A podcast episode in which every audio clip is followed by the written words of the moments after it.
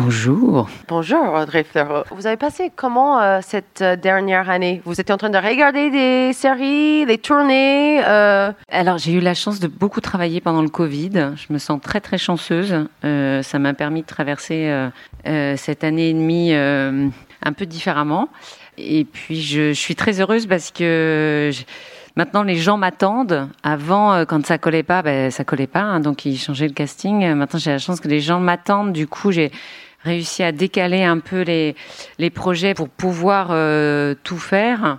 Du coup, je, je suis passée d'un long métrage à, à une comédie, à un thriller, à un film de genre et là un film d'époque, enfin une série d'époque. Donc en termes de, panel, c'est assez exceptionnel. Moi, je, moi, ce que j'aime, c'est faire des écarts au maximum. J'aime bien euh, faire des choses très différentes. Donc euh, ça a été une année extrêmement chargée parce que j'ai dû tourner 300 jours sur euh, sur 365. Mais mais je me sens très très très chanceuse d'être sur des beaux projets très différents à chaque fois. et puis bah là, je suis au milieu d'un projet qui s'appelle Les pour TF1 avec la même équipe que le Bazar de la Charité. Et euh, donc je suis dans les Vosges et j'avais quatre jours de libre et c'était pile les jours du festival. Donc voilà, je suis ravie d'être là. Je voulais savoir si vous aviez immédiatement euh, senti, euh, en lisant le, scénario, le, haut potentiel de HPI. Est-ce qu'elle a, selon vous, le, potentiel pour durer aussi longtemps qu'Engrenage? Euh, Non, je ne pouvais pas du tout imaginer le, succès. Et d'ailleurs, en fait, je ne réfléchis pas en termes de, de parce que c'est on n'a on pas la main là-dessus. Euh, la, seule chose que vous pouvez vous dire, c'est est-ce que vous, ça vous branche? Est-ce que vous avez envie d'incarner ce personnage? Est-ce que vous sentez que votre singularité en tant qu'actrice va apporter quelque chose à ce personnage?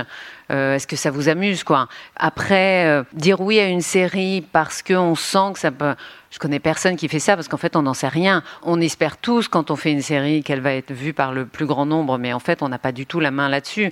Donc, la seule chose qu'on peut faire, c'est essayer d'incarner le, personnage avec le plus d'engagement, de, de, sincérité euh, euh, possible. Donc, moi, c'est surtout ça que je je vois. Et quand j'ai lu euh, le HPI, qui était très loin de la, du résultat final, ça n'était pas une comédie, le personnage m'est resté en tête longtemps et je me suis dit, elle reste quand même dans un coin de ma tête, donc ça, ça veut dire quelque chose. Je pense que je sentais que le ton n'était pas le bon et qu'à partir du moment où on avait trouvé le ton, euh, il se passerait quelque chose. Donc après, euh, j'espérais, j'ai jamais aussi peur qu'avant la sortie, quoi, parce que c'est vrai que j'ai mis tellement de moi et je me suis tellement investie, je me suis dit si euh, si le personnage ne rencontre pas son public, c'est dur, quoi. Enfin, c'est dur professionnellement, mais mais mais même humainement. J'avais peur comme jamais. J'ai eu la chance de faire des très bonnes séries chorales. Vous vous sentez pas responsable du succès succès ou de l'échec euh, d'une série. Vous faites partie d'un projet euh, choral. Là, c'était pas la même. Euh, on va vous voir aussi dans mon songe avec Arnaud Ducret. Ça colle à Liard. Est-ce que vous avez vu Liard et est-ce que votre version sera différente ou vraiment en copier-coller? Alors j'ai vu Liar. Déjà j'aime beaucoup les séries anglaises, donc j'en regarde beaucoup. On m'a proposé plusieurs fois de faire des remakes de séries et, et j'ai toujours dit non parce que je trouve l'original vraiment bien. Et du coup, je vois pas la raison, euh, euh, si ce n'est de, de, de s'adresser à un public, effectivement, qui n'aurait pas vu l'original. Mais je, quand l'original me plaît vraiment, je, je trouve ça un, peu absurde et un peu tétanisant en fait de vouloir euh, faire une autre version. Je, je, je préfère faire euh, des créations.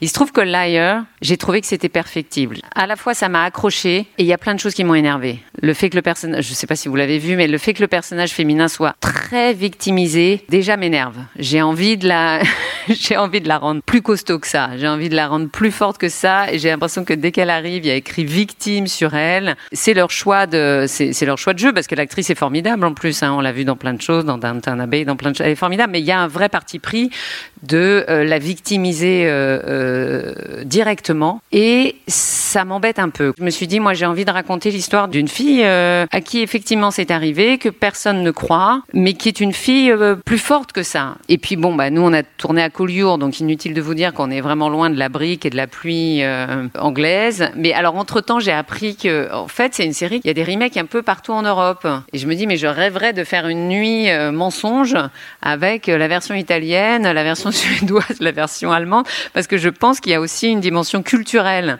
qui doit s'imprimer euh, euh, sur un sujet comme le viol. Je pense que c'est pas la même chose dans les pays latins que dans les pays scandinaves. Et du coup, maintenant, je suis assez curieuse de voir des versions très différentes.